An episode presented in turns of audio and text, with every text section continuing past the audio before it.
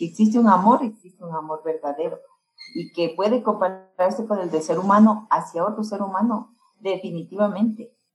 Un amor especial, fiel, auténtico, desinteresado y también en algunas ocasiones poco comprendido con algunas personas o en algunos espacios es el que nos provocan los animalitos. Nuestros compañeros fieles que están esperando que lleguemos a casa, que no guardan rencor, que son compañía, que son afecto y que merecen todo el respeto, protección y cuidado que debemos tener hacia todos los seres vivos.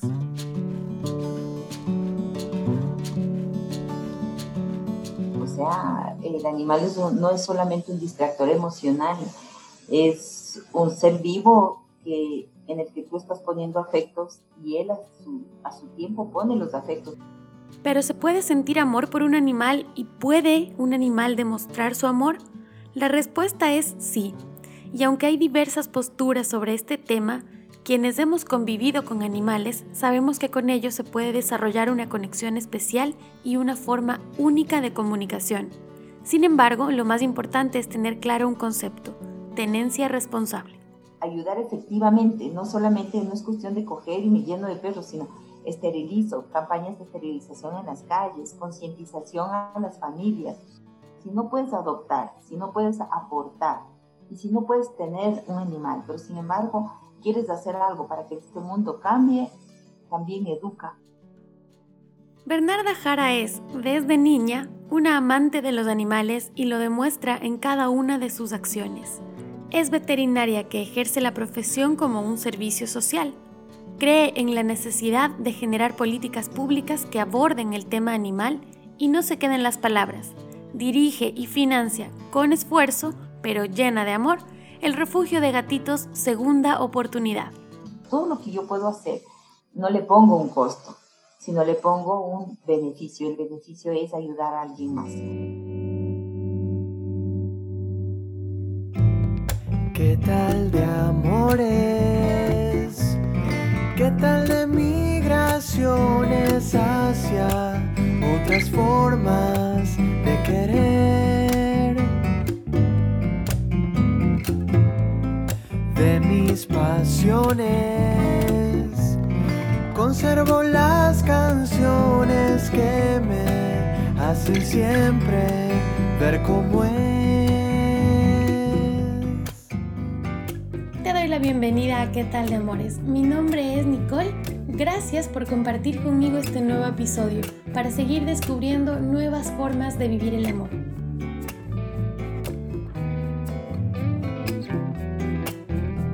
Y puede ser que mis amores no sean lo que el mundo espera cuando grito fuerte que me quiero. Bienvenida Bernarda y muchas gracias por aceptar la invitación al podcast. Muy contenta de tenerte desde Quito, Ecuador, para hablar hoy de un tema súper importante que es los animales y el amor que nos provocan en la vida. ¿Cómo estás?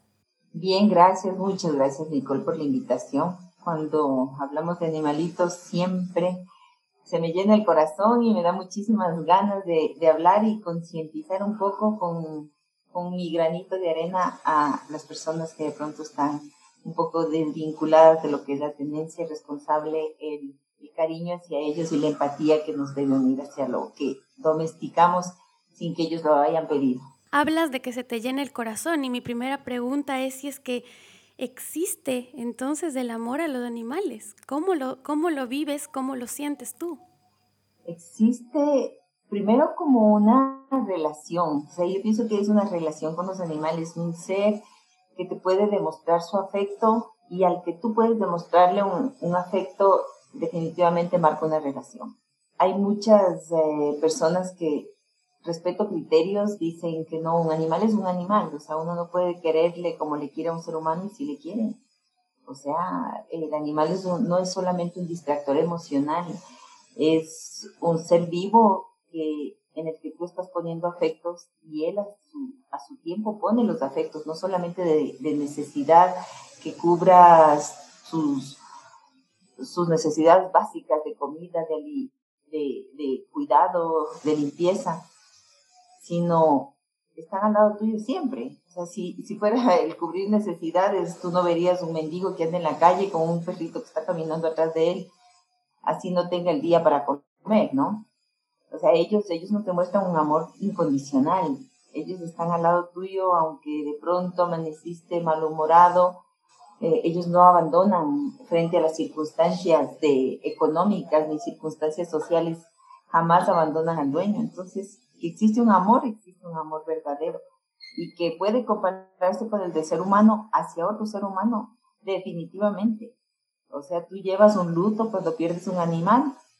Yo respeto muchísimo a mis, a mis clientes, eh, llevamos procesos de, de, duelo, incluso como veterinaria me ha tocado eh, eutanasiar, ponerles a descansar animales que han estado muy graves y, lo hacemos en un ambiente de paz, de serenidad, de música suave, de, comprensión del dolor humano y de comprensión de, la confusión del animalito, porque tratamos de mantenerle en el ambiente más sano posible a que pueda descansar. Y el, y el momento de luto y el llanto del dueño y, el quebrantamiento de, los seres humanos que están alrededor de él es un, es un proceso de acompañamiento y yo lo siento y yo lloro con el dueño porque sé, he vivido y sé lo que, lo que está pasando en ese momento, ¿no? ¿Cuándo fue que nació en ti todo esto? ¿Cuándo te diste cuenta de esta conexión que generabas con los animales? Porque eres veterinaria, es decir, ya dedicaste, decidiste dedicar tu vida profesional y personal también hacia todo el trabajo con los, con los animalitos. ¿Cómo, ¿Cómo fue ese momento en el que tú decidiste que no solamente te gustan para compartir un momento con ellos, sino para dedicarles toda tu energía y todo tu, conocimiento y, cariño a lo que haces? Porque además... Eh, lideras un refugio. Cuéntanos un poco de ese momento. El momento de decidir la profesión yo creo que no va muy vinculado al afecto hacia los animales. Eh, eh, la empatía y el afecto con los, hacia los animales nació conmigo. En el sentido profesional, eh, para mí fue más un, un, sentido de justicia porque siempre yo hacía muchos gastos, gastos enormes por ayudar a un animalito, hacía gastos enormes de médico veterinario. Y decía, yo quiero algún día poder ayudar sin que me cueste tanto, sin que sea un costo elevado el, el dar una mano. Entonces, em, yo comencé por ahí a la y yo tengo mi otra fuente de, ingreso en la que en la que sí está basada el, basado el músculo económico mío y el de, el de mi familia y puedo darme el lujo, que para mí es un lujo, de atender, ayudar sin poner em, como una condición el, el, pago y como una condición el que haya una, el perrito tenga un dueño que pueda cubrir sus necesidades. Este amor por los animales es el que motivó a Bernarda a sumarse a diversos colectivos y desde hace 10 años a dirigir el refugio Segunda Oportunidad, ubicado en las afueras de Quito. A través de financiamiento personal, donaciones privadas y trabajo voluntario, el refugio acoge, protege y alimenta a 100 gatitos. Ha sido duro, súper duro. Cuando enfocaste el tema del refugio es duro porque por más que yo ponga gratuitamente mi, mano de obra en todo lo que necesita el refugio, yo ayudo a muchos rescatistas independientes, ayudo a amigos que no tienen muchos recursos, pero sé que aman los animales y tratan de hacer algo por ellos. O sea, todo lo que yo puedo hacer, no le pongo un costo, sino le pongo un beneficio. El beneficio es ayudar a alguien más. Eh, como te decía, gracias a Dios, yo tengo, tengo una empresa de la que vivo y la empresa también sostiene en gran parte el, la ayuda hacia los animales en espacio físico, en, en medicación, en, insumos, incluso que, que, son a veces rubros que parecen pequeñitos, pero se van sumando, en parte de alimento. Y tengo un grupo de, de personas que también juegan el todo y ayudan de sus propios recursos, o sea, de sus bolsillos. Y si no pueden colaborar económicamente, pues mueven redes sociales, hacen rifas, hacen todo, todo lo que sea posible para cubrir la parte que a mí me falta cubrir hacia los animales del refugio. Cuéntanos un poco, Bernarda, en este momento, ¿cómo está el refugio? ¿Cuántos animalitos hay? ¿Cuántos voluntarios están ayudando en esto? Y también cómo la gente podría sumarse a colaborar. Primero te voy a contar un poco cómo funciona el refugio. Cuando, Muy bien. cuando las personas se acercan a mí pidiendo ayuda y me dicen, pero tú recógele este perro porque es una fundación. Y digo, no, por favor entiende que no es una fundación, es un refugio. La diferencia entre ser fundación y refugio es que tú no puedes recibir ayuda si no facturas y estás legalmente constituido como fundación. Y eso es un rubro que nunca he podido cubrir porque es un rubro demasiado alto. Entonces siempre en, en cuanto a lo del refugio hemos estado ajustados, siempre ajustados, ajustadas las, las necesidades con el, eh, la cuenta en cero o menos cero y siempre apretándonos, pero cubriendo lo más básico que es alimentación, salud, eh, bienestar de los animalitos, la persona que limpia, que les asea, que les tiene cuidado. Entonces, al no ser fundación, hay un limitante y el limitante siempre es económico. Esto de la pandemia nos afectó terriblemente en muchos sentidos, en que personas que adoptaron nos devolvieron animales porque ya no perdieron sus trabajos, personas que iban ya no podían ir porque no tenían movilización, personas que donaban para comida perdieron sus empleos y dejaron de donar para comida. Entonces nos encontramos en una necesidad gigantesca. Primero que es cubrir los, las necesidades, las cinco libertades de los animales que tienes a cargo, es una obligación de quien maneja un refugio. Porque manejar 10 perros es complicado. Manejar 100 perros, gravísimo. Yo he tenido más de 100 perros y manejar 300 perros, tú estás dando maltrato a los animales, sí o sí. Porque hay perros alfa que estarán pegando a otros perros, porque una manada más grande tienes perros más agresivos, tienes perros más débiles, tienes un grupo de perros eh, débilmente inmunológicos y tienes enfermedades que están circulando permanentemente. Entonces es necesario tener una visión generosa, una visión un poquito más allá de lo que ve tu, tu autoestima y tu ego. Ay, qué buena gente que es, qué linda, qué, cómo se preocupa. Ay, sí, ella es la única que responde cuando alguien necesita que rescate un animal. No, es más allá de eso.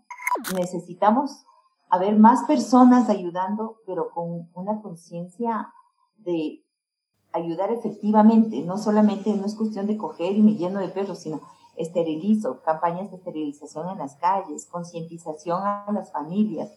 ¿Cuál es el papel? ¿Cómo, ¿Cómo podrían transmitir las mamás y los papás la importancia de la tenencia responsable a los niños y a las niñas para no replicar conductas negativas con respecto a la relación que tenemos con los animales? Para mí, el, la matriz de toda la tenencia responsable y convivencia pacífica es no imponer un animal. No porque quieres que tu hijo aprenda a, manejar un animal o aprenda a tener un animal desde pequeño, debes imponerle. Tú puedes enseñar a los niños, puedes, puedes eh, eh, transmitir cosas súper importantes sin necesariamente tener un animal en la casa sino educándolos desde pequeño, enseñándole que todos los seres vivos tienen eh, derecho al mismo respeto, a la, misma consideración, que convivimos en un planeta en el que tenemos que compartir. Entonces tenemos que compartir, debes tener el mismo respeto al perrito que al, al sapito que encontraste el día de campo y no pisarlo. Entonces, desde, desde pequeñitos debes irles enseñando eh, ese respeto y esa empatía con el medio ambiente, no solo con el no solo con los animalitos, sino con el medio ambiente. O sea, si el niño le pisó a la mariposa o pisó un animalito que indefenso, es lo mismo puede hacer pateando un perro. Entonces, como padre, enseñarle y, y, crear esos hábitos importantes de, de respeto hacia los demás va a ser hábitos de respeto hacia otros seres humanos. Bueno, yo, yo, veo en redes sociales siempre que están diciendo, quiero un perrito para mi hijito. ¿Qué edad tiene tu hijito? Dos años. O sea, tu hijo todavía no quiere perro. ¿Tú quieres? ¿Tú quieres imponerle un perro a tu hijo y, e imponerte una responsabilidad más a ti? Un niño de, de cinco o seis años que tiene conciencia de todo lo que está en, en, su entorno y que ha sido bien educado desde pequeño a la responsabilidad, puede tener un perro. Pero un niño chiquito, a un bebé, no le vas a dar un perrito porque lastimosamente le va a levantar de la oreja, de la pata, le va a morder o le va a chupar o, va a andar gateando detrás del, del, perro y va a tener, obviamente va a tener hasta problemas eh, de enfermedad, de todo, no porque el perro le transmite, sino que porque el niño está atrás del perro y, y no manejan bien las, las situaciones sanitarias. Entonces, creo que es importante que, que los tutores de los niños seamos los que decidamos en un punto de equilibrio racional cuándo se puede tener un perro, que un perro no es un juguete y que no es un artículo de compra y venta. Un perro tiene que ser una, una compañía, no porque compres carísimo el perro va a ser el perro más inteligente, no porque compres el perro de la raza de moda va a ser el perro que tenga más empatía contigo. Eh, cuando a mí me preguntan cuál fue el perro más importante de tu vida, y tengo que decir que fue un mestizo. Fue un mestizo que nos, nos derrumbó a mi esposo y a mí, que lloramos encima de su cadáver, pero como, como un familiar muerto. Porque él nos llenó la vida, nos llenó el corazón, nos, o sea, tuvimos una relación con el perro increíble y era un mestizo. ¿Cuál es esa historia, Bernarda? Yo quiero que me cuentes cuáles han sido los, los animalitos más eh, especiales en tu vida. Bueno, desde niña hay una, una trayectoria bastante grande. Mientras los perros eh, vivan tan poco, siempre va, va a ser un, un, faltante, va a ser una estafa de afecto. Te puede vivir tu perro 15 años, pero para mí es poco, porque en esos 15 años dan demasiado. Entonces, ahí vienen las, las necesidades a veces. Bueno, perdiste tu perro, llevaste la, el duelo y luego vas a tener otro perro. Y a veces viene un perro diferente, y a veces viene un perro que no, no engancha contigo, pero tú tomaste la responsabilidad y ya se quedó para siempre. Entonces, en esta trayectoria de vida, he tenido perros súper importantes en mi vida, súper importantes. No te voy a dar el listado de nombres ni comenzar a hablar de cada uno porque nos vamos a ir hasta la madrugada. Eh, claro, etcétera y etcétera. Además, me imagino que también habrás tenido gatos. y gatos, pero eh, ha habido perros súper importantes en mi vida que yo he tenido que dar un paso al lado y decir, bueno, adóptale, porque si te gusta y tú le gustas a él, llévatelo. Y para mí ha sido el acto de generosidad más grande que me ha tocado hacer porque de verdad se te parte el alma, pero sabes que ese espacio le puedes ayudar a otro y sabes que estás dándole la posibilidad mejor de la que tú le estás brindando a ese animalito con otra persona, cuando han sido animales rescatados. Ese desprendimiento también es un acto de amor, ¿no? Es un acto de afecto, de afecto también, porque uno quisiera no soltar nunca lo que quiere, pero está pensando solo en, en sí misma, en sí mismo. Y cuando abres esto y le das una posibilidad de que esté mejor, es un acto de amor, sin duda para mí. Es un acto muy fuerte de amor y porque mi tarea aquí en esta vida no es acumular, no es quedarme con todos los que pasan, sino ayudar y pasar. Y esa es la parte más dura. Y bueno, pensemos que ahora nos está escuchando alguien que estaba, está como en ese punto de decidir o no decidir adoptar un perro o un gatito. ¿Qué le dirías tú en el sentido de, qué más allá de la voluntad y las ganas que haya, qué condiciones debería tener una persona, una familia para ofrecer un cuidado responsable a los animales que entran a nuestra casa? Bueno, no hay un manual donde, donde diga los parámetros que tú, debes tener en la vida familiar para poder tener un perro o un gato. Me voy a, a, centrar en este momento en el perro. Cuando tú quieres tener un perro, necesitas el espacio que tú vayas a darle en tu vida y en tu corazón y en tu tiempo al animalito sin importar el tamaño. Yo tengo clientes que son súper responsables, gente maravillosa que tiene un departamento de 80 metros, perros de 25 kilos, pero todos los días salen a pasear con el perro, le dan el tiempo necesario, no, no porque sea un sábado o un domingo o porque tuve farra el día anterior, me voy a quedar dormido y no llevo la rutina de mi perro que tan bien le hace a su salud emocional no le voy a llevar como, como yo quiero. O sea, ese, ese espacio generoso de, de atención hacia un animal es lo que tiene que basarse, es en lo que tiene que basarse la, la decisión de tomar un animal, de tomar a cargo. Eh, no estás tomándolo por unos meses, lo tomas por muchos, muchos años. De pronto te llega un animalito que te va a durar 15 años, ¿qué vas a hacer con él? No tiene una, un tiempo de caducidad específica entonces, debes darle tiempo, la atención necesaria. A veces es más generoso decir, me amarro el corazón y no tengo el perro porque no puedo darle el tiempo. Es más generoso que tener un perro en abandono o un perro en situación de estrés en, una, en un área que, el pobre perro ve cuatro paredes y una lavandería. el resto de su vida. Una cadena perpetua sin haber cometido ningún delito. Eso es terrible. Para mí es fatal. ¿Qué cambios puedes percibir tú en cómo hace unos años se trataban a los animales y cómo los empezamos a ver ahora? Porque antes era una cosa de que por poco sobreviva como puedo, a pesar de estar en la casa. Tenemos ahorita un problema complicado que es el volumen de animales. Mientras el volumen de animales sea elevado, no se puede llegar a un punto de equilibrio que todos estén bien. Porque si tú tienes perros que están reproduciéndose en las áreas marginales, entonces el perro no va a ser valorado como tiene que ser valorado y siempre va a haber cachorros para el que tenga el perro saliendo a la calle y el, y el perro le se muere atropellado, siempre va a haber el reemplazo porque la vecina le va a dar un perrito de los que está pariendo la perra de ella.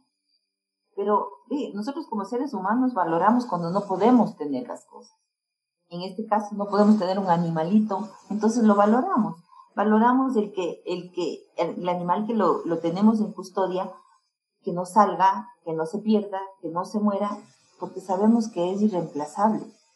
Entonces, desde ese punto tenemos que partir para saber que, que la gente ha evolucionado, ha, ha crecido en cuanto a la, a la empatía y al cuidado con los animales, pero tenemos otros grupos poblacionales que en sus sectores o en su área tienen demasiada población de animales, entonces, ¿cómo esperas que ellos vean al perro como un ser irreemplazable si tienes en la cuadra siete perros.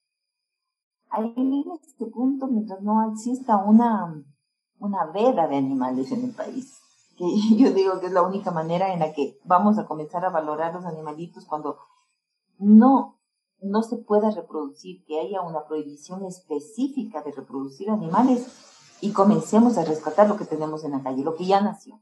Mientras no haya regulaciones específicas, va a haber en ciertos sectores demasiada población de animales y esos animales siempre van a ser desvalorizados. Un, caso personal, ¿no? Eh, yo tengo mi perrita Collie, que la gente ya sabe que la tengo porque es, parte de la familia años, y Collie es esterilizada desde el día uno que se pudo esterilizar. Y yo tengo personas que me han dicho, pero ¿cómo no le dejaste que tenga, aunque sea una camada?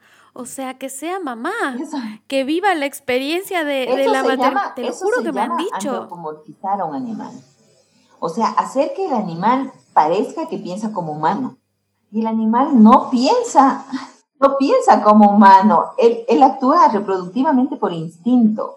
Las hormonas de una perrita en celo se van a mover tanto que la perra va a escapar y va a cruzarse con ¿no? el, el Brad Pitt de los perros, va a cruzarse con el que asome por la calle, porque su instinto le manda eso. Claro. Entonces, eh, no podemos nosotros hacer que, que el animal piense como humano. No es así, no es así. Nosotros estamos antropomorfizando un animalito. Y eso es, sí, para mí es maltrato animal. Ningún animal necesita tener su primer celo, tener su primer parto en la vida, Mientras más joven le, esterilices, va a ser un animal más equilibrado, no, no va a haber conocido el olor del instinto reproductivo, que eso sí se queda en su memoria, el olor se queda en su memoria.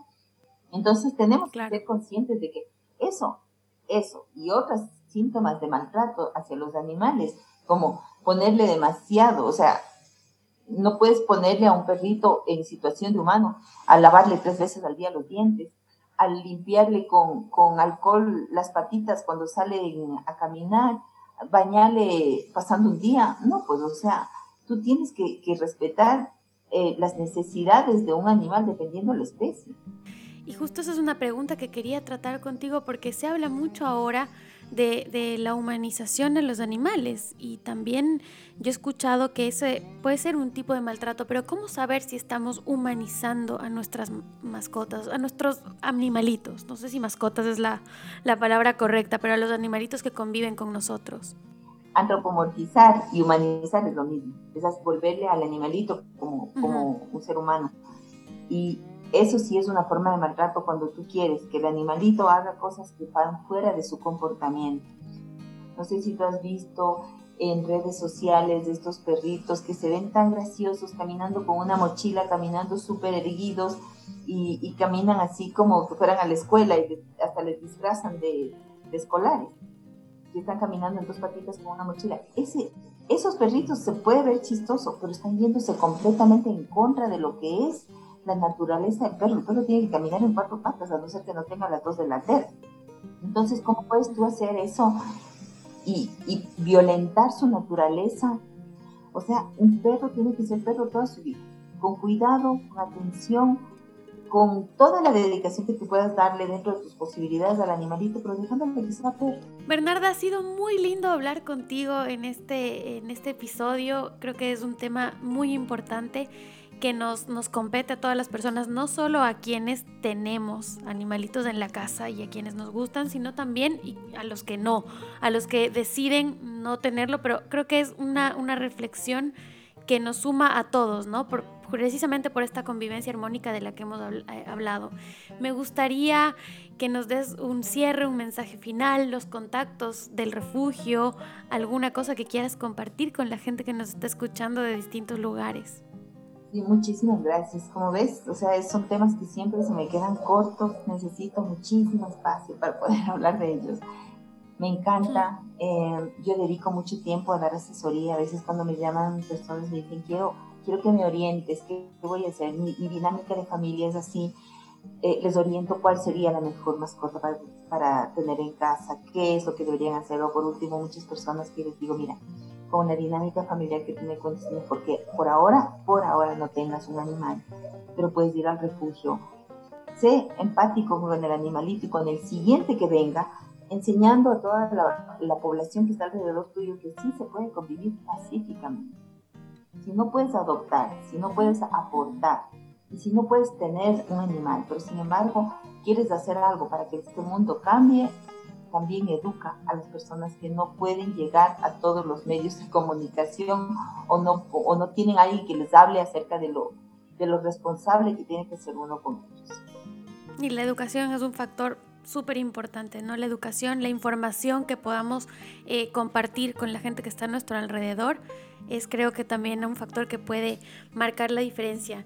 Y bueno, para, para terminar, esta, esta es mi pregunta sorpresa, que creo que no te la dije nunca, pero siempre termino preguntando a mis invitados e invitadas que me digan, ¿y qué tal de amores después de esta charla, después de todo esto que hemos compartido? Yo siempre me rodeo de los amores más sinceros, porque cuando quieres sentirte amado, anda un refugio, un refugio de animales y vas a sentir que no hay límites de amar. Tienes a todos los animales encima tuyo, dándote el afecto, dándote, dándote todo lo que ellos tienen. Qué lindo ese mensaje final. Gracias Bernarda por tu tiempo y por esta entrevista. Gracias. Acabas de escuchar ¿Qué tal de amores? Si te gustó el contenido, compártelo en tus redes sociales. Y si quieres formar parte de esta comunidad, no olvides suscribirte al newsletter desde www.quetaldemores.com. Un siguiente episodio. De mis pasiones,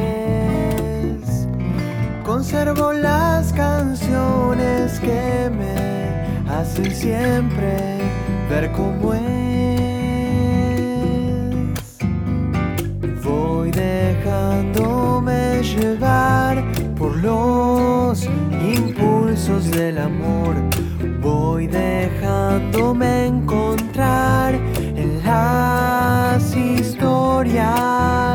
y puede ser que mis amores no sean lo que el mundo espera cuando grito fuerte que me quiero.